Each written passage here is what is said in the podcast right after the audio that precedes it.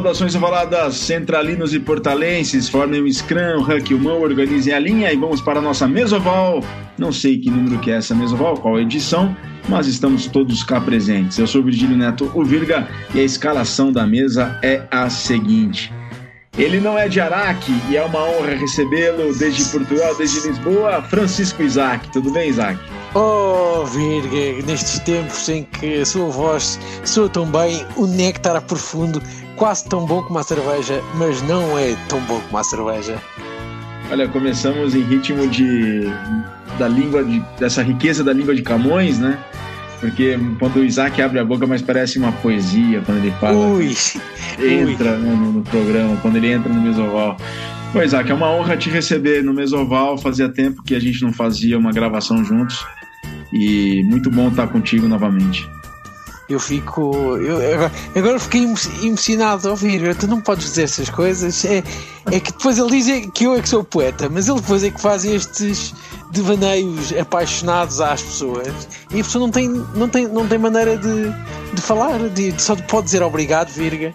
E eu espero não fazer a geneira e encher este programa de, de felicidade e de boas perguntas que põem-te a rir e ao mesmo tempo a pensar. É isso aí, vamos a isso então, portanto. Vamos dar sequência à escalação da nossa mesa especial nessa mesa oval. Ele nunca falha. O meu amigo Júlio Muralha, tudo bem, Júlio? Tudo bem, Virga. Boa tarde, bom dia, boa noite para a galera. Estamos ainda na, no confinamento, ganhando um pouco mais de peso para a primeira linha pesada, que é o intuito, né? Empurrar os All Blacks lá para a linha de 5. É, usando muito álcool, né? É, do lado bom e lado ruim, né? Porque tem que lavar as mãos, ficar bem higienizado. E, e assim, essa declaração de amor e Virga e, e, Isaac aí, tem uma pessoa que vai ficar muito enciumada. Quem é, Júlio? Ah, não sei. Começa com V e termina com Itor Ramalho. Eu, eu, eu, eu, e o Virga cá nos entendemos de outra maneira. Eu, Virga, eu e o Vitor cá nos entendemos de outra maneira. Não, não, não preocupa, não. Não preocupa, não. Não, não, não estou preocupado. Confio, confio em ti. Confio em ti, Isaac. Confio em ti.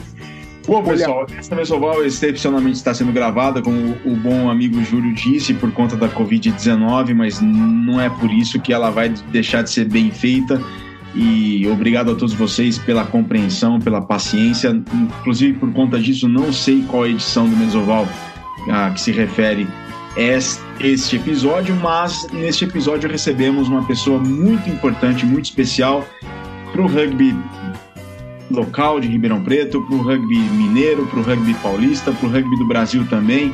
Ele que tem contatos em todas as partes deste país e conheceu a modalidade há muitos anos na Nova Zelândia o meu primeiro treino de rugby, particularmente, foi o primeiro treino também dele, e é com muita honra, e há muito tempo que eu queria convidá-lo para o Mesoval e que a tecnologia nos permite essa chamada e esse encontro virtual, mas é com muita honra que a gente tem hoje no Mesoval João Pedro Diniz Becker. O João Becker, mestre cervejeiro, primeira linha, pilar, aquele pilar raiz, que fechou comigo por muito tempo, depois seguiu uma carreira que ele vai contar essa história que tem tudo a ver com rugby, porque rugby e cerveja andam juntos, e cerveja e terceiro tempo também andam muito mais juntos, inclusive. Então, é com muita honra e satisfação que a gente recebe e tem o prazer de conversar com o João Becker. João, muito legal te receber. Obrigado por ter aceitado o convite. E vamos falar bastante sobre rugby, cerveja e como é que você levou a filosofia do rugby para sua profissão e como é que você vê o rugby, a cerveja, o terceiro tempo e esse embolado todo que produz uma química bacana que é a nossa cultura e o nosso espírito de rugby. Boa tarde, pessoal. Primeiro, boa tarde, Jaú, porque eu não sei quem é o Virga. É assim que ele é conhecido em Belo Horizonte, onde também iniciou a, carreira de rugby. Boa tarde, Isaac. Boa tarde, Júlio. É, e o, ja, o Jaú ficou tão emocionado que ele me chamou de João Pedro, né? Ele lembrou do meu irmão, que era o segunda linha do BH Rugby, começou com a gente. e trocou. Ao invés de João Eduardo, ele me chamou de João Pedro, mas está perdoado porque eu sei que a saudade é muito grande. É João Eduardo? Isso aí. Nossa, João, agora isso daí eu não sabia. Eu não sabia, eu não sabia. João, e aí, como é que foram aqueles primeiros dias em que você conheceu o rugby e começou o rugby? Onde você conheceu e quando que você começou a treinar? Em 2003, com 20 anos, fui morar na Nova Zelândia, em Christchurch, fazer um curso de inglês e comecei a assistir rugby na televisão, assistir rugby nos parques, comecei a me interessar e enquanto ainda estava lá, tinha um blog na época essa coisa de internet ainda era muito primitiva, mas eu escrevi um blog para manter minha família atualizada com as coisas que aconteciam comigo lá. E recebi um dia um e-mail do, do Igor, um dos fundadores do BH Rugby, dizendo que estava montando um time em Belo Horizonte e se eu pretendia voltar ao Brasil e caso voltasse me juntar a eles, né? Mal sabia ele que eu não sabia jogar nada. E aí, no dia 1 de novembro de 2003, peguei o, o, meu irmão, o Pedro, Pedrão, conhecido segunda linha do BH Rugby também, e fomos para o primeiro treino nosso de rugby na história. Coincidentemente, também o primeiro treino do Virgílio e de outras pessoas que depois compuseram o BH Rugby por anos e anos. E também foi a primeira vez que o BH Rugby teve 15 jogadores no treino. É, então são quase 17 anos aí de rugby, de amizade com, com o Virgílio e nessa coisa louca que é o rugby muda a gente, a vida de todo mundo, né? Muda a vida da gente. E ô João, como é que foi essa entrada sua pro mundo da cerveja? O rugby foi bastante responsável por isso, né? Não apenas por conta da, do terceiro tempo, terceira parte, como se diz lá em, como se diz em Portugal, mas o rugby foi o responsável, se não o mais responsável pela tua entrada na, na nessa sua carreira, na sua profissão.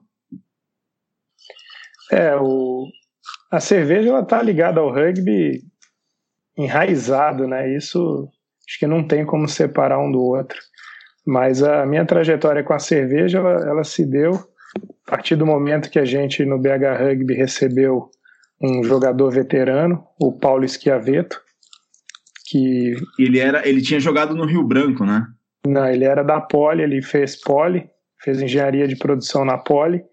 Enquanto estudante da Poli, ele jogou no, no time final dos anos 80, começo dos anos 90. Era hooker, conhecido lá na, na Poli como Batatinha. E assim que ele se formou, ele virou trainee da, passou no programa de trainee da Brahma, virou mestre cervejeiro. Anos depois foi transferido para Belo Horizonte, saiu da Brahma, que já era Ambev, e um dia apareceu num treino de rugby, dizendo que gostaria de passar uma bola e reviver aquelas épocas tão bacanas da faculdade. E fizemos uma amizade muito grande, sempre conversando sobre cerveja e tudo mais. E um dia ele falou que eu poderia fazer cerveja em casa. E aí esse mundo inteiro se abriu. Comecei a fazer cerveja em casa, no, na garagem da casa da minha avó. Eu morava com meus avós à época. Isso foi em 2005, né, João? Final de 2005? Isso foi em 2005. E aí o que era um hobby, com o passar dos anos, foi virando uma coisa mais séria até que em 2011 eu comecei a trabalhar como cervejeiro da cervejaria Colorado, aqui em Ribeirão Preto. Então eu me mudei de Belo Horizonte para Ribeirão Preto. Já são nove anos por aqui. E depois de alguns anos como cervejeiro da cervejaria Colorado, eu resolvi sair e montar o meu próprio negócio cervejeiro. E hoje sou sócio proprietário de um brew pub, que é uma cervejaria com um bar, né? em Ribeirão Preto, chamado Weird Barrel, também conhecido como a cerveja dos piratas, né? Porque o nome é bem difícil de falar e, e muita gente acaba chamando a gente pelo mascote que a gente tem. É, então deixei Belo Horizonte para continuar esse, esse sonho cervejeiro fora, mas o rugby sempre veio junto, né? Não teve jeito de separar.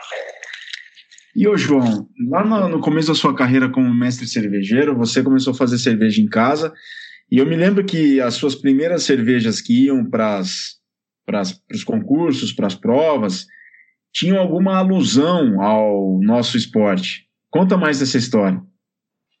Quando eu fazia cerveja em casa, eu dei um nome né, para minha cervejaria, que todo cervejeiro caseiro cria né, essa marca e para poder mostrar para os amigos, família. E a minha cerveja, à época, chamava Rug Beer. Então, eu já misturava ali no hobby a paixão tanto pelo rugby quanto pela cerveja. E as primeiras cervejas tinham nome de, de jogadores, né? É, a, a, mais famosa delas, que eu digo, inclusive, que foi a cerveja que me levou a, a depois ser chamado para trabalhar em cervejarias e tudo, foi a, a Beer O'Driscoll, que era uma ginger ale, uma cerveja feita com gengibre e que era bem diferente na época, ninguém fazia. E tive outras cervejas com nome de jogadores, teve a McCall, teve a, a Lomu, tiveram outras cervejas sempre homenageando um ícone desse esporte nosso. Mas tem alguma relação, por exemplo, a O'Driscoll, que era algo que ninguém fazia, por exemplo, alguma alusão, alguma característica específica do Brian Driscoll, alguma coisa que ele fazia? Ou, por exemplo, o Rich McCall, porque era uma cerveja que estava sempre fora de jogo, o impedimento, tem alguma alusão, alguma característica do, de outros atletas?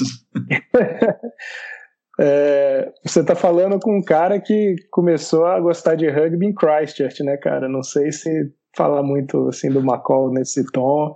É uma coisa muito legal, mas brincadeiras à parte, a ideia, a primeira que foi a O'Driscoll, ela é é uma ginger ale, né, uma cerveja com gengibre, e o apelido do O'Driscoll, um dos apelidos dele é ginger, né, porque ele é ruivo, e era uma brincadeira em alusão a isso.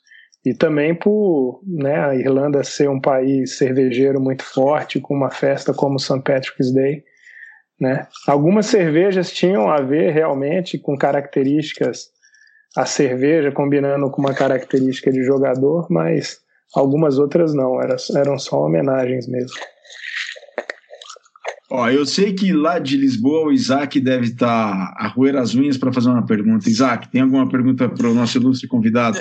Antes da pergunta, acho fantástico terem dado nomes de. Acho uma ideia completamente fora da caixa dar uh, chamar uma cerveja, por isso o nome da marca, com um jogador de rugby, porque realmente se isso estivesse, por exemplo, em Lisboa à venda, num, num bar de um clube ou vários, não tenho dúvidas que as pessoas alinhavam, porque não só é uma graça, como é muito bem metido e acho que eu acho que se McCoy, o McCoy e o Odrisco soubessem disto uh, não só se riam, como partilhavam na, nas páginas dele de Instagram, porque é uma ideia fantástica, João. Tenho que dar os parabéns. Isaac, eu antes de virar cervejeiro profissional, ainda como hobby, eu pensava em, em produzir a minha marca numa cervejaria com registro legalizada e poder comercializar isso. E eu cheguei a mandar um e-mail à época para o O'Driscoll ou para uma assessoria dele, perguntando se eu poderia usar o nome dele, explicando toda a história, toda a homenagem. Infelizmente, eu nunca recebi uma resposta, mas eu também achava a ideia fantástica. Virga, é assim, essa, é, hoje em dia já não existem essas cervejas com nome ou ainda existem? Não existem mais, né? Hoje com, com a cervejaria que eu tenho, o nosso foco de, de marca e de nome da cervejaria, as coisas que a gente trata são mais para essa questão pirata e tudo, e não tem mais a alusão ao rugby. Pronto. Mas de qualquer maneira, todos os parabéns, acho que é sensacional. O Virga, então, deve, deve adorar esta ideia porque é daquelas coisas que as pessoas não. não, não toda a gente se podia lembrar, mas ninguém, ninguém realmente se lembra, e é uma preciosidade da modalidade. E, e, diz uma coisa: os rótulos, tinha rótulos ou era sem rótulos? Uh, estas cervejas uh, especiais? Todas tinham um rótulo, feitas também amadoramente no computador por mim. Né? Então criava a receita, produzia a cerveja, criava o rótulo, pensava na embalagem. Era, era tudo feito em casa mesmo. Depois eu vou ver se eu mando pro, pro Virgílio, para vocês aí. Eu tenho ainda uns, uns desenhos dos rótulos salvos por aqui. Acho que vocês vão gostar e dar muita risada. Oh, verga, isto é, é um achado. Isto tem que ficar para os anais. É um tesourinho. É, é um tesourinho. É, é, isto é mais que um tesourinho. Isto é mesmo o tesouro de um pirata. É que não é, é dois parabéns mesmo, porque realmente é esta, esta ideia de criar cerveja com o nome de jogadores. Se a Heineken um dia se lembra disto, uh, não sei não, não sei não, vão ficar, vão, vão ficar ricos com a ideia. Mas eu tinha outra pergunta para ti, que era quando começaste com esta, com esta brincadeira entre o mundo da cerveja com o rugby, uh, porquê a cerveja e o rugby? Eu sei que nós todos estamos habituados a terceira parte da bebê-la, mas sempre, é, sempre foi uma relação que te fez sentido entre os, do, entre os dois mundos. É, o rugby, a gente fica até sem muito o que falar, né? Porque já está intrínseco todos esses valores e tudo. É uma, é uma atividade esportiva, mas que trabalha muito social, né? Uhum. E a cerveja é um agregador social desde que ela foi inventada. Né? A cerveja, dizem né, aos historiadores, que a cerveja tem mais ou menos 6 a 8 mil anos e que em vários lugares do mundo onde não se havia comunicação um lugar com o outro, cada civilização já produzia um fermentado a partir de plantas, né? E, e, e, se embriagavam disso em eventos sociais. Então, eu acho que foi muito natural esse caminho depois da cerveja e do rugby se juntando. O rugby é um esporte hoje profissional, mas que até pouco tempo atrás era amador em toda a esfera mundial. E uma das coisas que uniam as pessoas e que as faziam ir aos seus clubes, a participar dos treinos, a jogar, é o social, antes e principalmente depois dos treinamentos e dos jogos, né?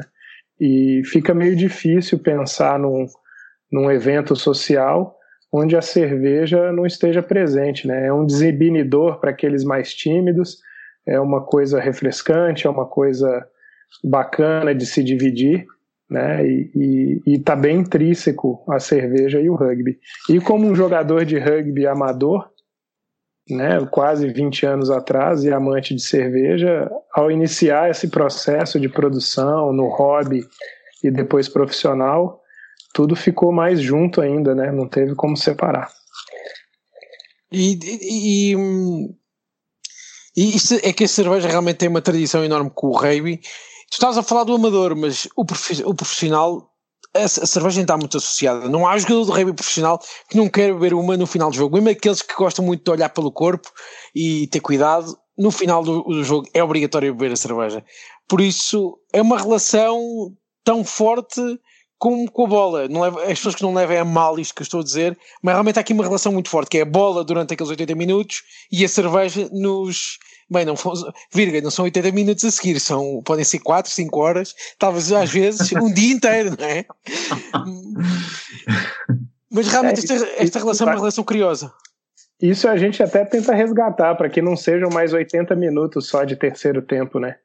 Eu lembro que na época que eu comecei a jogar com, com o Virgílio, o Jaú, é, os terceiros tempos, pelo menos do BH Rugby, eles demoravam muito tempo, né?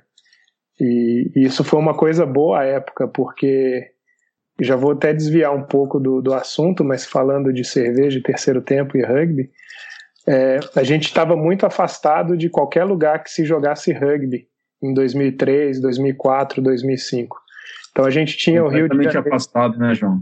Completamente. A gente tinha o Rio de Janeiro a 450 quilômetros, a gente tinha São Paulo a 600 quilômetros, a gente tinha Brasília a 700 quilômetros. E então, para a gente poder jogar, ter um time totalmente novo, alguns veteranos, alguns deles até gringos, mas a base do time, 80% do time eram de novatos, de brasileiros novatos.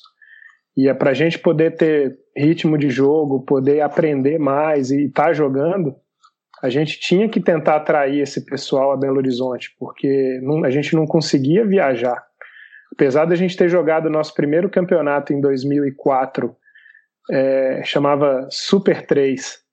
Era o Belo Horizonte Rugby, Campo Grande Rugby e os Rugby Sem Fronteiras de Brasília. E foram duas viagens que a gente fez, eram todos contra todos, né, ida e volta. E a gente viajou 1.400 quilômetros para jogar em Campo Grande e viajamos 700 quilômetros para jogar em Brasília. Então, assim, para poder ter times de outros lugares nos visitando, um time novo, que não era experiente, que não era famoso, a gente precisava ter alguma coisa que valesse a pena, né? E isso foi intrínseco desde o do começo do BH Rugby, que os nossos terceiros tempos eles deveriam ser realmente bons terceiros tempos. A gente deveria confraternizar, expressar e, e fortalecer esses valores do esporte e, lógico, tomar bastante cerveja e comia muito feijão tropeiro. Então a notícia foi se espalhando. Né? O primeiro time de fora que teve que ir a Belo Horizonte por conta de um campeonato, né? voltou para São Paulo, comentou da, do terceiro tempo, logo tiveram outros clubes grandes procurando a gente para amistosos, então o pessoal começou a querer ir até Belo Horizonte, viajar 500, 600, 700 quilômetros para jogar contra a gente e fazer um terceiro tempo.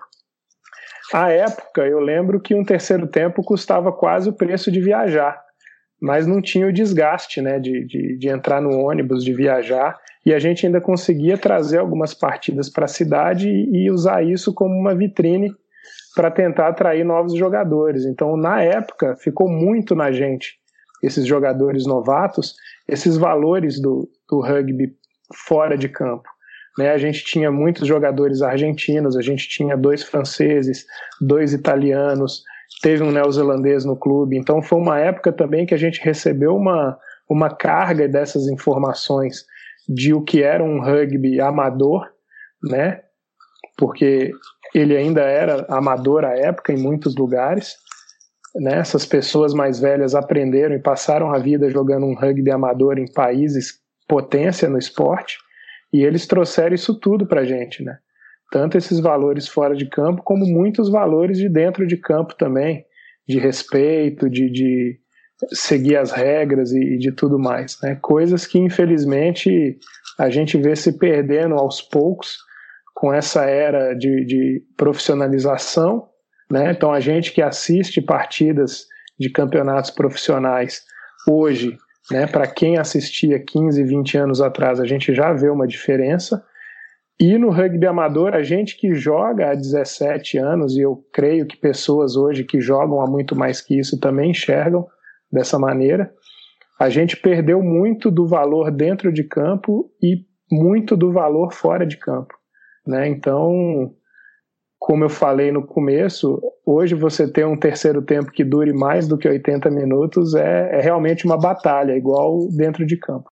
Júlio Muralha, você está muito quieto aí. Então, qual que é a pergunta? Cara, eu, eu, eu tô ouvindo e aprendendo tudo sobre o que, que é, o mundo do rugby e essa parte do terceiro tempo, tanto comentada aí, que infelizmente é, é muito é muito, como se diz, ela está sendo abandonada aos poucos, porque as pessoas estão deixando de ser é, jogadores de rugby para ser atletas de rugby, né? O rugby profissional, infelizmente, está é, deixando esse espírito é, cordial e amador do rugby um pouco de lado. Mas é, uma outra uma pergunta que eu queria dizer para perguntar para vocês e principalmente para o João. Quem é que mais toma cerveja num time de rugby? É realmente a primeira linha ou uma abertura, um terceira linha é que tomam bastante? Olha, isso, isso é uma pergunta que nem precisa responder, né? A primeira linha é campeã disparada disso. Inclusive, eu conheci muito jogador de primeira linha ao longo desse tempo todo que estava no rugby por causa da cerveja, né? Se tivesse que cortar a cerveja, o cara desapareceria dos treinos, dos jogos e tudo mais. É, a segunda linha também gosta de beber bastante e a partir daí o consumo vai diminuindo e as preferências vão ficando diferentes também, né? Mas é, voltando ao, ao que a gente estava falando de, de, terceiro tempo é, e valores e tudo mais, é incrível, assim, o, o Virgílio comentou no, na abertura do programa que eu conheço gente hoje no Brasil todo, de rugby e tudo, mas eu, eu chuto que 95% dessas pessoas que eu conheço, eu conheci, fiz amizade, estreitei laços na época de BH Rugby, porque era uma época que ainda se faziam terceiros tempos grandes, se viajavam grandes distâncias para jogar, e na hora do terceiro tempo a gente fazia amizade verdadeira. Hoje, por exemplo, eu conversei com um cara, um amigo meu que eu fiz no, no rugby, por conta de um post no, no, Instagram, ele mandou uma mensagem, a gente mantém contato direto. Um ano e pouco atrás ele teve em Ribeirão, a gente saiu para tomar cerveja. E é um jogador do Sem Fronteiras, da época do Sem Fronteiras, no, dos torneios que a gente fez em 2004 e 2005. Quem que é? Demet, o Demetrius, o Demi. Ah, sim. E, e é um jogador que depois de 17 anos, 16 anos, eu ainda mantenho contato, a gente conversa né? Jogadores do Rio Branco, como o Edcinho, é, é, pessoal do Niterói, o Ney e o Greg, que são grandes amigos até hoje. Mas tudo isso foi fortalecido. O Monkey, né? Quem não conhece o Monkey no rugby brasileiro? É, tudo Paulo isso Monkey. foi fortalecido num terceiro tempo que durava quatro, cinco, seis horas. É, é, histórias fenomenais do Niterói em BH, porque o BH Rugby jogou o campeonato carioca por alguns anos como time convidado e a gente foi vice-campeão em todos os anos, sempre perdendo para o Niterói e aprendendo muito com eles. O Niterói sempre foi um time muito forte, a gente era iniciante. E, e tem histórias que se repetiam todos os terceiros tempos, como o Antoninho, grande Antoninho, capitão do Niterói, um, um ícone do rugby também. O Antoninho chegava uma hora, brigava com todo mundo do Niterói, mandava todo mundo entrar no ônibus porque eles estavam atrasados. Aí ele ia para o ônibus sozinho, tirava um cochilo, voltava para o terceiro tempo e o terceiro tempo durava mais duas, três horas, entendeu? E, e, são pessoas que eu carrego até hoje com carinho, mantenho contato, converso. E infelizmente isso não acontece muito. Eu estou em Ribeirão Preto há nove anos jogando no Raça, hoje Ribeirão Rugby. É, é um time com quase 30 anos de, de, de prática do rugby. É, fiz muitos bons amigos, companheiros de time, mas infelizmente já joguei mais pelo, pelo rugby por Ribeirão do que por BH, mas conheço menos pessoas de outros clubes é, do estado de São Paulo do que eu conhecia na época de Belo Horizonte, jogando muito menos, viajando menos, né? Mas eram viagens longas, terceiro, terceiros tempos mais longos, onde a gente se misturava, onde a gente conversava, trocava experiência. É, não, não tinha muito essa facilidade, já existia e-mail, lógico, mas não tinha muito essa facilidade de WhatsApp, de, de respostas rápidas. É, então a gente trocava ideias, é, falava de casos de sucesso de um clube, de outro, onde acertou, onde errou, e a gente discutia isso muito em terceiro tempo, porque a gente precisava aproveitar aquele tempo, né? Hoje a gente viaja, às vezes, para gente que está no interior, 300 quilômetros da capital, ainda viaja um pouco mais longo, né? Uma viagem um pouco mais longa, viaja para mais longe. Então são viagens de três horas, às vezes quatro horas, mas com terceiros tempos que duram uma hora, 40 minutos, duas horas, todo mundo separado, um time não mistura. Já fui em terceiros tempos por aqui que existem as cadeiras e as mesas do time da casa, as cadeiras e as mesas do time visitante, existe a caixa de cerveja do time da casa e a caixa de cerveja do time visitante. Então isso ainda é muito confuso na minha cabeça. E, e o que eu tento hoje, como dirigente do Ribeirão Rugby e responsável por jogadores novatos que estão entrando no esporte e aprendendo sobre o esporte, e aí isso é independente de bebida alcoólica, né? E hoje o Ribeirão só trabalha com categoria adulta, né? Que fique claro para não parecer que a gente está incentivando o consumo de álcool para menor de idade.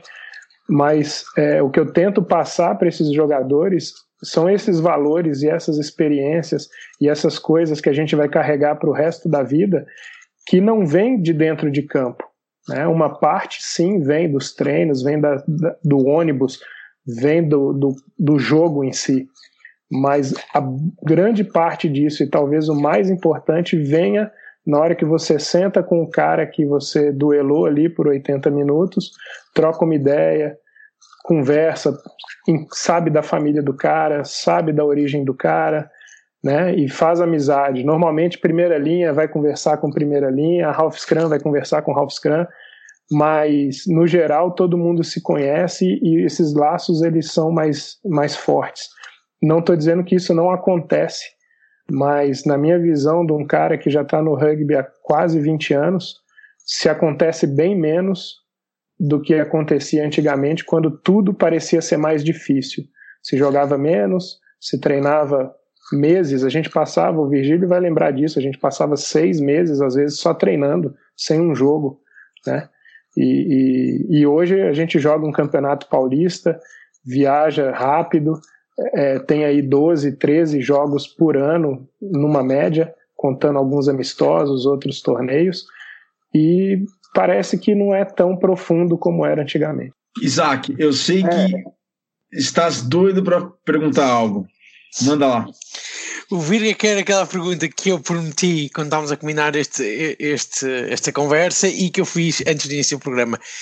João, é uma pergunta muito complicada, é muito difícil, já falámos aqui ao início, e tu na altura, quando, antes de começar o programa, eh, desenvolveste-a muito bem, que era a cerveja e este terceiro tempo é essencial no rugby, é histórico, não pode ser removido da modalidade e eu acredito que não está a ser. Eu conheço vários colegas meus que, que são do, do, do, da Pro D2 e têm amigos que jogam no, no, Top 14 e a seguir aos jogos há realmente uma comunhão entre os adeptos e os jogadores que estiveram em campo, que é, que é uma coisa que no futebol não se consegue, infelizmente, mas que no rugby é, que está, é, está cada vez mais uh, entranhada nas pessoas, é uma parte boa do profissionalismo, mas eu pergunto realmente o que é que, a, o que, é que as cervejas e as, uh, veem no rugby e como é que realmente o rugby pode uh, levar esta relação com a cerveja ao mais, ao mais alto nível ou se achas que já chegou ao seu limite? É, hoje quando a gente trata de, de patrocínios e de exposição né, para o rugby profissional, a gente vem falar de de acordos comerciais com vantagens para os dois lados, né? Uma grande cervejaria para patrocinar um campeonato ou um clube, lógico que é uma exposição de marca, que é, que é sua imagem na televisão, que é sua imagem em jornais, em sites, em tudo mais. Então, essa parte eu nem, nem sei muito dizer, porque o Brasil, por ser um, um, um país de rugby ainda amador, né, apesar de hoje já termos atletas é, é, profissionais, mas no geral os clubes, né, principalmente, são amadores. E, mas o que eu enxergo na questão da, da relação cervejaria-rugby é de que em alguns países, e eu também vejo isso no Brasil, como as cervejarias artesanais elas tratam muito do relacionamento com a comunidade, com o local, a gente consegue ter um pouco de apoio de cervejarias artesanais no rugby amador. Então isso acontece um pouco na Argentina, isso acontece na Nova Zelândia, onde eu tive de volta uns dois anos atrás e pude ver. É, eu hoje, o patrocinador do, do Ribeirão Preto Rugby, que você vê na, na frente da camisa, é a minha cervejaria. Mas de que forma isso, isso entra para né, essa relação cervejaria-rugby? Em ajudar um, um, clube amador que, que luta todo dia para sobreviver, que, né, que tem a cerveja como uma coisa de agregação e, e de social. Né? Então, por exemplo, hoje eu tento nos terceiros tempos levar a minha cerveja. Esse é o meu, esse é o meu patrocínio para o clube, a minha cervejaria, o patrocínio dela para o clube são em litros de cerveja, não é em dinheiro. E a exposição da marca ela é mera é, compensação do clube de volta, né? Porque a, o ideal ali do, da, da, cervejaria, do meu, do meu negócio, e, e, outras cervejarias pensam assim, é em ajudar uma coisa que é muito boa para a comunidade, né? que, que o clube se mantenha vivo, que mais pessoas participem daquilo. Não tem como desgrudar o rugby da cerveja, ou de festivos, ou de confraternizações, estejam elas com álcool ou não. A gente sabe que desde categorias de base né? A gente ouve dos argentinos que, que tem esse intercâmbio muito forte com o Brasil, mas de outros lugares. As crianças já têm né, os hambúrgueres e os cachorros quentes ali com refrigerante, um suco, e já se coloca nesses países onde o rugby é potência, desde cedo, esse valor de acabar o jogo e você confraternizar. Era uma coisa muito bonita e muito bacana que a gente falava antigamente, que a, a, batalha no rugby ela durava os 80 minutos, né? Que você podia é, até se quebrar em um choque com outro jogador, ou até ser mais violento antigamente ainda quando se podia, né, algumas coisas que hoje não podem no, no, no rugby, e que depois, no terceiro tempo, aquilo tudo era apagado e que você confraternizava, você apertava a mão da pessoa e aquilo é, é, era esquecido. Hoje é o contrário, assim, né? A gente, eu vejo coisas no campo de rugby hoje amador aqui no Brasil, né? Os campeonatos que eu jogo, onde pessoas brigam ali dentro de campo, no terceiro tempo você tem que deixar os jogadores separados porque é, pode acontecer uma outra briga ali, inclusive de gente do mesmo time. Eu já presenciei isso, jogadores do mesmo time brigando num terceiro tempo por conta de um desentendimento. Então, esses valores talvez eles estão deixando de ser passados, né? Fazer as pessoas sentarem, conversarem, socializarem com cerveja, principalmente, né, que é o que a gente gosta e, pode fazer essa liga. Não é obrigatório, longe de mim aqui querer pregar que sem cerveja o rugby não existe, mas toda a lição que eu tenho nesses quase 20, quase 20 anos de esporte é que a cerveja sempre fez bem ao convívio entre atletas do mesmo clube, entre atletas não, né, jogadores do rugby no rugby amador e entre jogadores de, de clubes separados, né? Quem não gostava de ir num SPAC Lions e cada clube ali, onde, principalmente onde tinha uns veteranos, ter uma cervejinha, ter um churrasco, né? Eu mesmo nunca joguei Seven na minha vida, mas eu gostava de ir no Lions para ver os meus amigos que também não estavam ali por causa do Seven, né? Por serem mais velhos ou serem de primeira linha, né? A gente não joga Seven, não tem nem condições. E sentar com alguém, tomar uma cerveja, bater um papo e pa passar dois dias ali admirando o esporte, né? E, e conhecendo gente nova, sempre alguém apresenta alguém, a gente senta, toma uma cerveja, bate um papo. Então, na minha visão, não tem muito como desvincular uma coisa da outra. E o Isaac, tinhas também uma outra pergunta para fazer para o João que dizia a respeito a, aos patrocínios, né? As grandes cervejarias, não? Exatamente. É, né, por exemplo, em Portugal, como o Virga sabe perfeitamente bem, porque trabalhou eh, em Portugal com o rugby português, era Superboc durante anos e, entretanto, está a sair da Federação Portuguesa de Rugby por razões que, que, que eu não sei, mas continua as grandes cervetecas a, a, a, patrocinar a modalidade em Portugal. Eh, neste momento a Bud está a entrar em alguns clubes, já está no Clube de Rugby de São Miguel, está na Académica, está no Belenense e não só, e por isso já começa a ver, e a Heineken fala-se que pode, também vai entrar aqui no mercado português, já teve em Espanha um campeonato que era Heineken, uh, Virga, era Heineken, uh, já não lembro, uh, Liga Espanhola, não era? Era um nome assim conhecido. Eu vou buscar, buscar e já, já entra aqui com o nome correto. Pronto. Era a Liga Heineken, era uma coisa, por isso, tá, talvez o Muralha saiba, saiba mas... É, que foi? Foi, foi até o ano passado, agora já perderam, já, já, já largaram o nome, mas é o naming da Liga Espanhola de Rugby, que é uma liga semi-profissional profissional, por isso já é uma liga muito à séria, era Heineken Liga, qualquer coisa assim. Para além de que a Champions Cup de Rugby é, sempre foi conhecida, como toda a gente sabe, Heineken Champions Cup. Por isso realmente vale a pena patrocinar o Rugby ou não, as grandes uh, cervejarias, e se na tua opinião o Rugby uh, trata bem uh, estes patrocínios e continua a ser um produto essencial ou se tu achas que com o tempo vai, vão ser outros patrocinadores a entrar no jogo? É, aqui está constando que era a Liga Renf. Não sei se a Renf é uma, uma marca de cerveja espanhola. Não, a Renf, a Renf é agora, de, de 2020, é, que é, é, a Renf é, dos comboios. É Liga Heineken é, Liga Heineken de Rugby, esse Exato. é o nome da, da liga, Liga uh, Heineken. Exatamente. Era até o ano passado, este ano já é Renfe, que é do, dos comboios de Espanha. Ah, tá. É, grande, grandes cervejarias são, são empresas muito grandes e muito fortes em todos os países que elas estão, né? Se eu não me engano, era o Frank Zappa que dizia que um país que não tem uma cervejaria própria e uma companhia aérea própria, nem, talvez não possa nem ser chamado de país, né?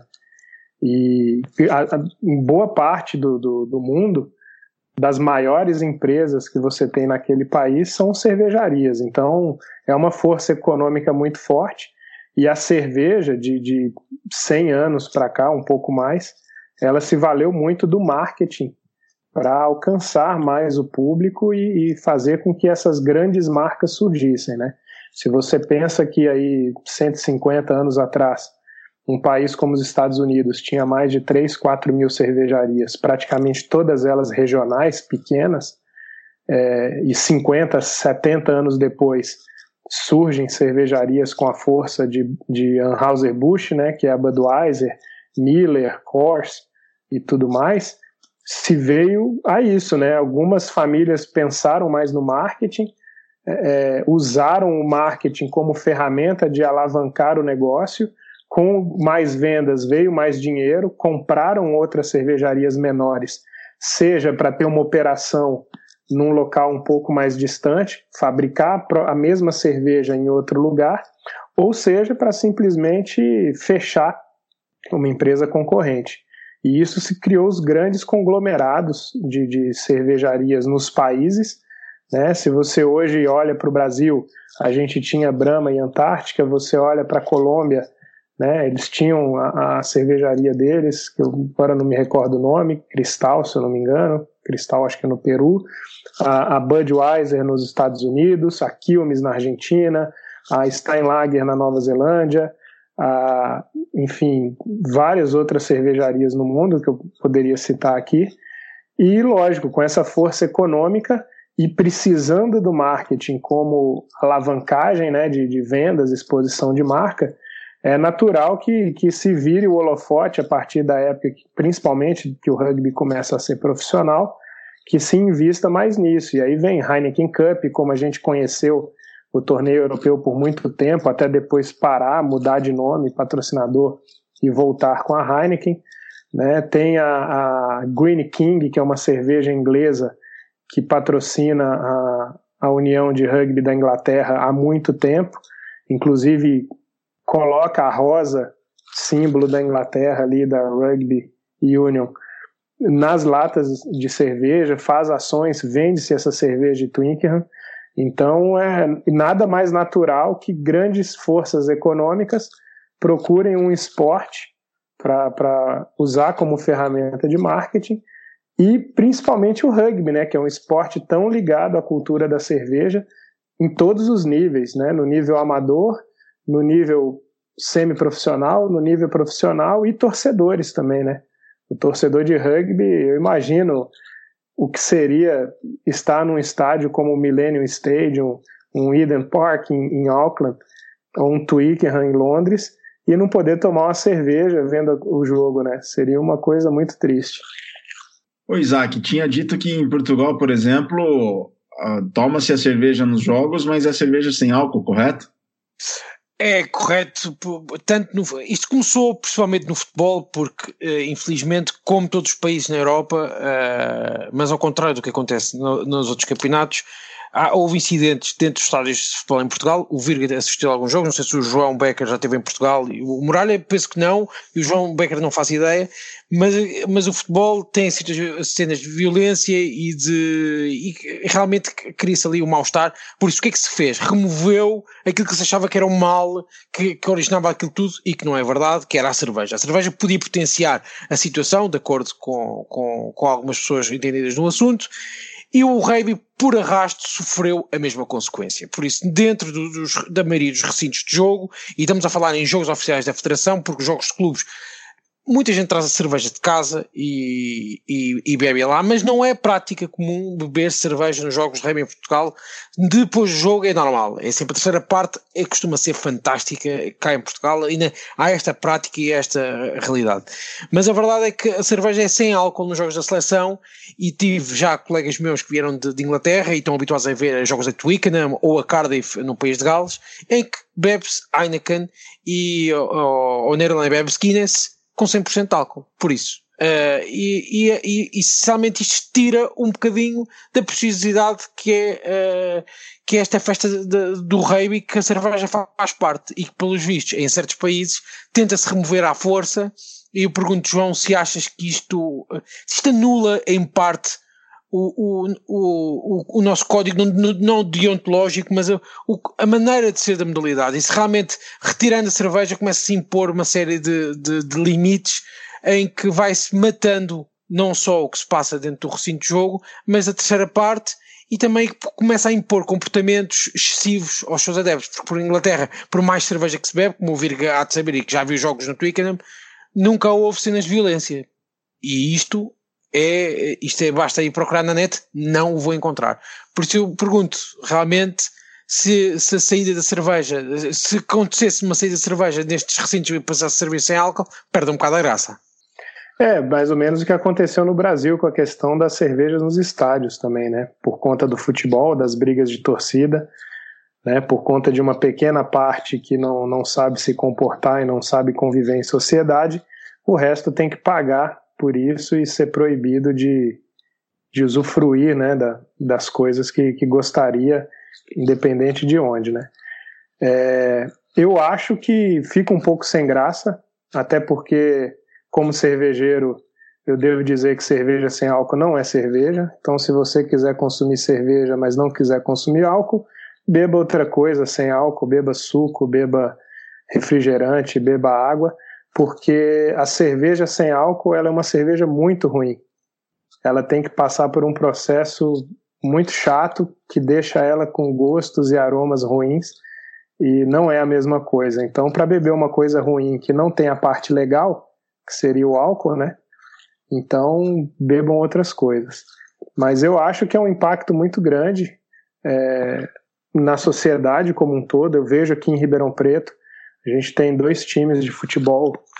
Um deles é o Botafogo, joga o primeiro primeira divisão do, do Campeonato Paulista, joga é, hoje está na segunda divisão do Campeonato Brasileiro.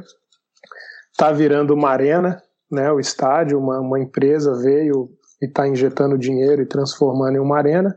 E uma cervejaria artesanal aqui da cidade fez uma parceria com, com essa empresa que está montando a arena para vender chopp artesanal, cerveja feita na cidade, que emprega pessoas da cidade, gera impostos também para a cidade, para vender no estádio. Ainda tinha uma liminar da época da, da Copa do Mundo, que estava valendo ainda no Brasil, então estava se vendendo álcool no, nos estádios. E por conta disso, essa cervejaria topou essa, essa parceria, investiu. Em alguns jogos conseguiu atender o estádio com chopp. Estava muito legal, estava muito bonito, apesar de ser futebol, né? E de repente veio uma revogação dessa liminar e hoje está proibido novamente. Então, duas horas antes e duas horas depois dos jogos e durante o período do jogo, essa cervejaria é proibida de vender cerveja, seja no bar que eles têm com vista para o campo, né? Que era um atrativo para o bar, para você poder ir ver o jogo, tomar uma cerveja, ouvir uma música, comer e poder ver o jogo, é, seja nos arredores do estádio. Então, eu acho isso bem prejudicial. É você exercendo uma força né, de cima para baixo, através de leis, através de burocracia, proibindo as pessoas de usarem da liberdade delas para aproveitar das coisas que elas gostam, assistindo o que elas gostam, né? E eu não sei qual seria o impacto disso economicamente falando num país como a Inglaterra, a Irlanda, o país de Gales, é, é, como essa, porque os clubes dependem desses patrocínios. Uma Heineken ou uma Guinness que vai vender a sua cerveja no estádio, ela fecha um contrato isso traz um benefício para o clube e ajuda ele a manter aquele espaço. Né? A gente fala muito de Twickenham, Millennium Stadium, que são estádios grandes onde se joga a seleção, mas isso existe naqueles estádiozinhos do interior da Inglaterra de rugby profissional, como em Leicester, como em, enfim, em outras cidades, onde as cervejarias grandes também põem dinheiro para ter placas de patrocínio, vender sua cerveja, e isso ajuda o clube a se manter profissional, com rugby de qualidade e oferecendo entretenimento para os fãs do esporte, né? E, e, essas proibições são muito chatas, são muito é, sem pensar. Então, aquilo que eu falei no começo, poucos bagunçam e muitos depois pagam a conta porque quem deveria cuidar disso de uma maneira mais democrática é, acha um caminho mais fácil que é simplesmente proibir, né? Júlio, tem, uma, tem pergunta para o João. Eu vi que tirar, você tirou o microfone do mudo. Acho que queria perguntar algo, não? Não, é, é, é, eu ia perguntar uma coisa que eu acho que eu sempre faço a pergunta para todo mundo que é entrevistado, que é qual que é o futuro do rugby para você? Relacionando tanto dentro quanto fora de campo. Eu sei que você falou algumas atitudes que você faz, mas qual que é o futuro? E aproveita essa pergunta do Júlio, João. Como é que você vê o rugby hoje do Brasil? Excelente essa questão do Júlio aí, porque você tem algumas colocações interessantes. Então, aproveito essa pergunta do Júlio para também perguntar o teu ponto de vista, mas queria que respondesse o Júlio primeiro. Ô, Júlio, é... hoje o que a gente vê por aí acompanhando, eu leio muita coisa de rugby internacional, eu sou um fã incondicional, respiro rugby de verdade. É que o futuro do rugby ele é um pouco incerto, né? A gente vê isso muito também pelas regras mudando a cada ano, tentando deixar o esporte menos perigoso, não sei se a palavra certa é essa, mas também mais atrativo para se ver na televisão, para que se venda mais é, patrocínio, para que se tenha mais dinheiro e se consiga sustentar o esporte. Então a gente vê problemas como o da Federação Australiana, é, de pouca gente interessada em assistir rugby na televisão, e eles perdendo aquela força que a Austrália já foi no rugby, mas ainda com muita gente que tem os valores e gosta. Então é um pouco, para mim, um pouco nebuloso. Assim. Eu acho que nunca vai acabar, é um esporte muito bacana, é muito bom de jogar, é muito bom de assistir, principalmente quando se carrega todos esses valores que a gente está sempre falando e repetindo, mas que às vezes consegue de. É, desculpa, às vezes esquece de, de colocar isso mesmo dentro do, das pessoas e do esporte, né? Mas é muito legal, então eu acho que vai sobreviver, vai se adaptar, vai ficar cada vez mais bacana.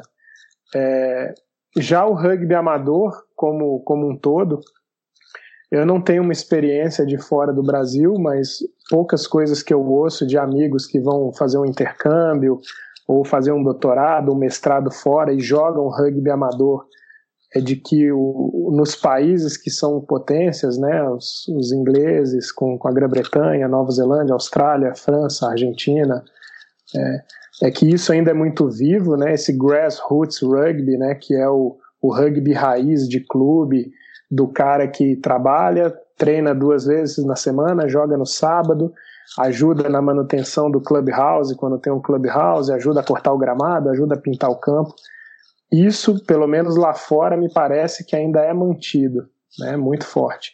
No Brasil, o que eu vejo, mais clubes aparecem, o que é ótimo, é excelente, mais jogadores praticando, mas que talvez a gente precise enraizar mais essa questão dos valores para construir esse alicerce que a gente quer apoiar o novo rugby, né, esse rugby da era digital, da era de Instagram, de Facebook, da facilidade que a gente tem de assistir jogos é, e que a gente precisa montar isso mais na, na cabeça dessa galera, de botar a mão na massa, de ajudar os clubes e tudo mais. Eu acho que o futuro ele é promissor, mas ele tem que ser cuidado desde já, assim. Já era para ter sido, né, sempre cuidado, mas que os mais velhos passem para os mais novos o que que é o rugby, né? E, e sobre o rugby brasileiro, eu ainda fico muito confuso, né? Porque o rugby amador ele depende de dinheiro, por menor que seja essa quantidade de dinheiro, depende de dinheiro, né? E o jogador ele não consegue bancar sempre tudo, né? Treinos, viagens, material, as coisas que o clube precisa de bola, de tackle bag, de todo material, pintura de campo, muitas vezes dependendo de onde você está aluguel do espaço de treino, aluguel do, do, do espaço para jogo, é, ambulância e tudo mais, assim, é oneroso. E a gente vem de um período de economia fraca, né, fraquejada. É, agora, pior ainda, né, pensar, eu estou falando tudo isso, mas desconsiderando essa, esse problema que a gente está vivendo agora de quarentena, de economia paralisada. Eu mesmo, meu, meu bar, ele está fechado desde sábado. É, e eu vivo de vender cerveja no meu bar, eu praticamente não vendo cerveja para fora. É, então, eu acho que vai ser muito difícil para esse rugby brasileiro se sustentar.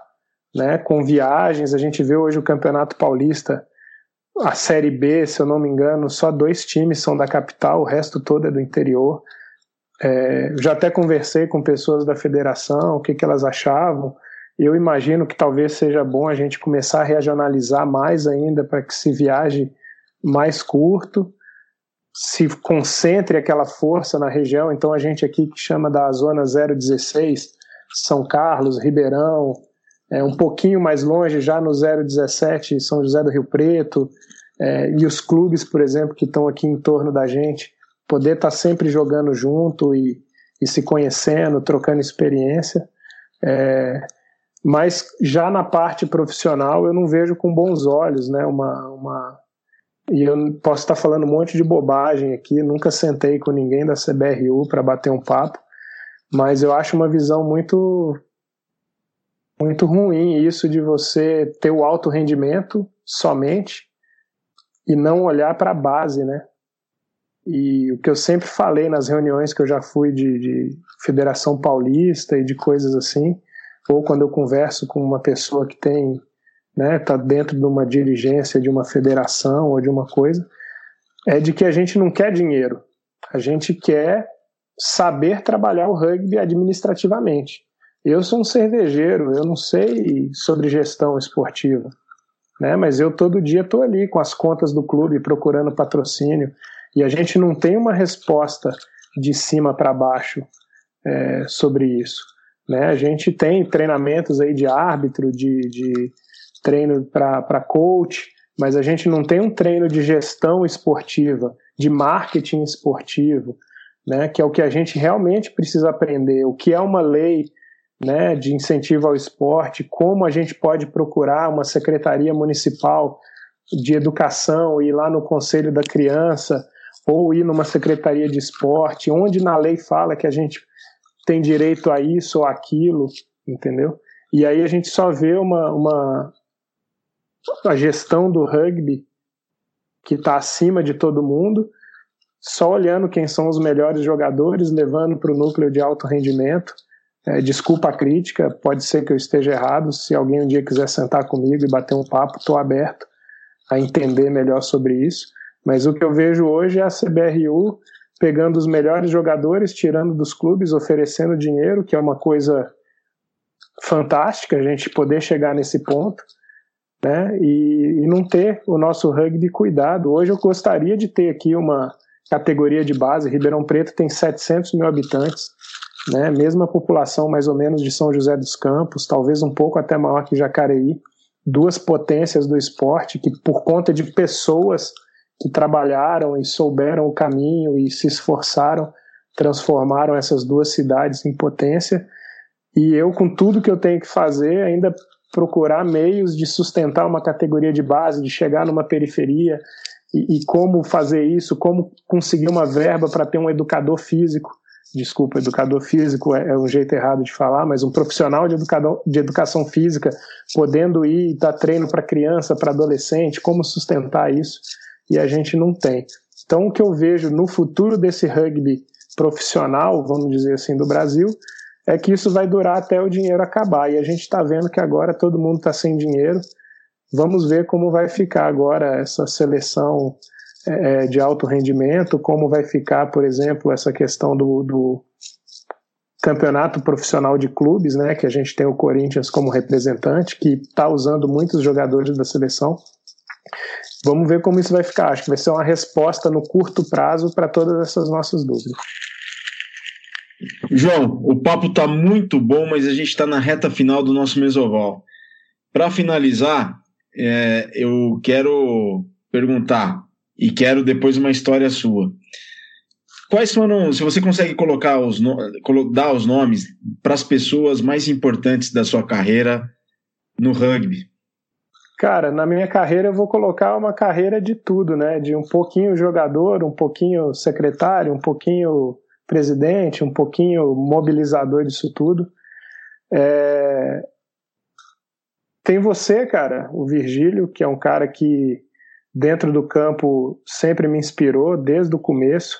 Eu lembro de, de te encontrar, eu saía da PUC, tinha aula de manhã, passava na sua república na hora do almoço para te dar um alô você estava malhando com os pezinhos que você tinha antes de almoçar. Uma coisa que eu nunca fiz na vida, que eu me arrependo até hoje, porque eu sou todo quebrado, é de ter jogado rugby por muito tempo sem fazer academia. E isso era inspirador pra caramba. Só inspirava, a preguiça não deixava seguir em frente. Mas de tudo que você sempre construiu dentro do esporte, sempre me inspirou de volta. É, a gente teve um primeiro capitão no BH Rugby, o François, que era um francês, que, que ensinou muito com atitudes. É, inclusive, você melar uma bola num, num rugby, num treino do BH Rugby quase 20 anos atrás, era certeza de tomar um supapo do, do francês. E isso te mostra que você não pode ficar fazendo sacanagem deliberadamente em campo, porque é uma sacanagem. É, tem um cara aqui em Ribeirão que, que é um exemplo para todo mundo, e você já entrevistou para o Mesoval, que é o, o Magu, né, o Daniel Chiesi um cara que está com 47 anos, jogando campeonato até hoje, fundou o time em Ribeirão Preto e, e jogou rugby nos Estados Unidos, jogou rugby em Cambridge, na Inglaterra. É, e tem um cara também, bicho, que jogou com a gente, que são as duas amizades que eu fiz mais forte do rugby até hoje, que é o Bruno Agostini, um ponta que tinha em, Belo Horizonte, e que por conta de lesões e, e trabalho, faculdade, tudo, parou de jogar. Mas é um cara que é um exemplo em tudo na vida também, deu, deu super certo como chefe de cozinha, hoje como dono de, de pousada e tudo mais. E os caras de fora, né, assim, de outros times que sempre foram inspiração. Já citei o Ney e o Greg aqui do, do Niterói, dois profissionais competentíssimos, tanto como jogadores como depois fora de campo.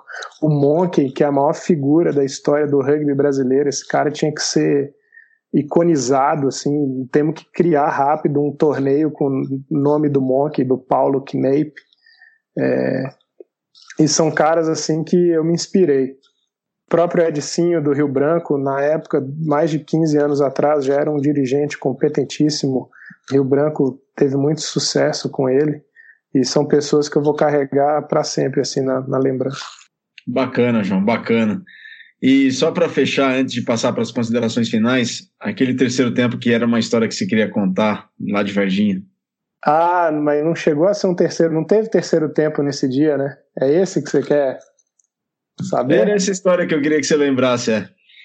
Cara, isso é uma coisa feia que aconteceu e o rugby de antigamente tinha muito disso também, né? A gente, em Belo Horizonte, Varginha era o local até mais perto que a gente podia fazer amistosos e jogar, mas a gente teve uma briga uma vez num, num jogo em Varginha, não vou ficar citando nomes nem culpados aqui. É, e aí a gente foi jogar em Varginha, né, e ficamos apanhando o jogo todo, e isso acabou virando uma briga que não teve terceiro tempo. E todo mundo queria brigar, né, porque todos jovens, jogadores de rugby ali loucos para demonstrar a virilidade dentro de campo, mas tinha um ser ali iluminado ali dentro que só queria acabar com aquilo tudo e não deixar que as pessoas se machucassem, não brigassem, que é o, é o Virgílio. E coitado, acabou tomando um, um soco no nariz, quebrou o nariz e a partir dali a gente viu que tinha que acabar com tudo mesmo e fomos embora. E foi engraçado que tinha tanta gente machucada por causa da briga depois. Lógico, nada sério. Que a gente, ao invés de ir pro terceiro tempo com o Varginha, que lógico que nem teria terceiro tempo, a gente foi pro hospital, parou o ônibus na frente do hospital e tinha um boteco. Então, aqueles que não precisaram dar um ponto ou dar uma olhada em alguma coisa ali que achou que tinha machucado na briga, a gente ficou no boteco tomando cerveja, esperando os outros ali no hospital né? Fizemos nosso terceiro tempo de frente para o hospital ali. Mas é uma coisa que não é muito bonita, aconteceu ali atrás, é um caso do, do Virga. Ele pode, depois ele tem uma foto dele no dia com o nariz quebrado, assim, virado de lado. Virga, você quebrou o nariz? Foi, foi, foi. Virga, você que. Bem, só, agora só falta o Vitor Ramalho dizer também que quebrou o nariz uma vez na vida dele no revista. É? Mas desculpa, parar, parar o ônibus à frente do, do, do, de um boteco à frente do hospital e irem para o boteco em vez para o hospital é, é, é o sinónimo do jogador de rugby. O hospital pode ficar para depois. Primeiro vai ao boteco que, que resolve tudo. É, eu lembro que eu, eu, vi poucos caras serem tão duros assim num teco e jogar tão concentrados e ao mesmo tempo, né, gostarem dessa parte física do rugby e ao mesmo tempo ter essa humanidade, né, esse carinho por todo mundo igual igual o Jauzão aí, igual o Virgílio. É, então, mesmo no meio do caos da briga, todo mundo se matando, ele só queria o bem de todo mundo ali. E coitado, acabou sobrando para ele e, e, o resto é história. A gente depois foi beber no, no boteco em frente ao hospital onde ele estava sendo atendido. Bom, pessoal, a história tá excelente, o papo muito bacana, mas o Mesoval tem um fim, infelizmente. E a gente chegou perto desse fim. Isaac, as considerações finais. Uma única consideração final, que é uma pergunta muito rápida. No, no teu bar tens vários tipos. Tem, tu fazes cerveja, certo? Isso, a gente é um brew pub, então a gente fabrica a cerveja vendida no bar. Okay. E eu tenho 10 torneiras de chopp, então eu, eu consigo ter até 10 cervejas diferentes. Okay. Ao, então, mas ao, longo dos 5 anos aí, a gente já produziu quase 50 cervejas diferentes no bar. Muito bem, diz uma coisa: uma cerveja que, que, que, que, que oferece uma primeira linha, a uma abertura, por isso a um fly half e a um ponta. Para primeira linha, você oferece a mais forte que tiver, né? Que ele vai aguentar e vai gostar e aquilo vai preencher é, é, é a, a, a, sede dele ali. E qual é, que é mais forte? E qual é que é mais forte? São cervejas, né, como uma IPA, por exemplo, com 7% de álcool, é, bastante lúpulo, bastante amarga. E à medida que você vai aumentando a numeração da camisa, você tem que ir diminuindo o teor alcoólico da cerveja e o sabor também, tem que ser menos amargo e tudo, até chegar no ponta com uma pilsenzinha, clarinha, pouco amargor, pouco álcool e deixar a linha tranquilo lá para beber. Então, olha, pergunta difícil. Agora, mesmo só para acabar a verga. E o treinador, o que é que se oferece? É mais difícil ou é mais doce? Quem? O treinador? Sim. Ah, pro treinador aí é o que ele mais quiser ali, né? O cara que mais merece. No, no, o caneco maior com a melhor cerveja que você tiver na casa, você oferece pro treinador, porque esse cara merece. É muito esperto, querem o treinador bêbado para pode dia seguinte não treino. Muito esperto vocês, é o que eu tenho a dizer. Muito bom. Júlio Muralhas, tuas considerações finais. Uh, João, um prazer imenso falar com você, te conhecer é, pessoalmente, né? Uh, e assim que for possível passar esse, essa confusão toda aí, a gente vai dar uma chegada aí e vamos trocar umas ideias, formar uma primeira linha e tomar bastante cerveja juntos. Júlio, prazer todo meu também. Te vejo há muito tempo aí, desde a época de Orkut, rondando pelas coisas de rugby. É um prazer enorme conhecê-lo. Ribeirão está com as portas abertas a todos vocês, sempre que quiserem. Aqui a gente tem um lema: a cerveja não acaba, tá? Então todo time que vem jogar aqui vai embora porque quer, não porque a cerveja acabou. Inclusive a gente costuma dar cerveja para as pessoas levarem no ônibus. É, e o é rugby. É, é, isso é real mesmo. Quando eu fui jogar com o Bagatelli no, no Paulista B, no longínquo 2008. A gente foi até Ribeirão, ainda era o Raça ainda, e teve isso mesmo. A gente ficou um tempo lá e aí, ó, pode levar cerveja no ônibus, a gente foi tomando cerveja no caminho de volta. É, hoje a gente tem muita gente do Raça ainda no clube, como o Pezão, o Maravilha, é, o Carioca, né, que era o nosso capitão até o ano passado, o grande Magu aí, que foi o fundador do clube. Então, esse espírito do raça que já vinha já desde a época da, da, criação do raça juntou com o espírito do BH Rugby e virou o Ribeirão Rugby aqui no Ribeirão Preto e esse, e esse é o terceiro tempo que a gente oferece com muita festa com muita confraternização amizade valores respeito e tudo que o nosso esporte prega precisa e valoriza maravilha João é... qual que é o Instagram da tua cervejaria Cara, a cervejaria chama Weird Barrel, né? Barril estranho em inglês. Tem toda uma história por trás disso. Então, o nosso Instagram é barra ou arroba, né? Weird Barrel. A mesma coisa no Facebook. Sigam a gente lá. promovendo a boa cerveja artesanal por esses campos Brasil afora e em todos os lugares. Um brew pub super aconchegante aqui em Ribeirão. Quando a gente puder abrir de novo as portas, todos serão bem-vindos. Espero que seja rápido isso, que essa, essa confusão toda por causa do, do vírus é, passe rápido. E espero todos vocês aqui, seja no campo, se vierem com o time, um terceiro tempo, ou seja, para tomar uma cerveja no bar comigo, aí pode vir sozinho, pode vir com amigos, com esposa, com quem quer que seja, que serão muito bem recebidos também. Perfeito, João. Foi uma honra poder contar com a sua presença aqui nesse Mesoval especial. Ainda não sabemos a edição, mas ela está sendo gravada. O episódio está sendo gravado numa tarde de terça-feira, 24 de março de 2020. Isaac Muralha, muito obrigado pela participação. Foi espetacular, João. Espetacular também todas as, toda a sua explanação, todas as suas respostas, os seus pontos de vista, aquilo que você compartilha, todas as suas, as suas palavras, a mensagem que você passa é, é, pura cultura de rugby e é isso que a gente quer divulgar e propagar através do Mesoval, cujo lema é cultura de rugby. João, espero que tenha gostado, espero que tenha se divertido e muito obrigado, viu? Parabéns por todo o seu trabalho, dentro e fora de campo, e que venham ainda muitos êxitos. Obrigadão, Jaú. Vou te chamar de Jaú aqui, que fica estranho para todo mundo, mas é o que a gente se conheceu desse jeito. É, obrigado pelo trabalho que vocês fazem aí no Mesoval, é, portal do rugby também. São ferramentas é, de divulgação do esporte muito bacanas, conectando a gente com pessoas fantásticas e notícias e tudo mais. Agradecendo mais uma vez ao Isaac de Portugal, grande prazer, Júlio. É, espero voltar aqui novamente um dia, quem sabe contar um pouco mais de outras coisas que tem outros casos do Virgílio aí também que dá para contar que não, não deu tempo de contar hoje e acho que vocês vão gostar de saber e espero estar logo de novo aí com vocês.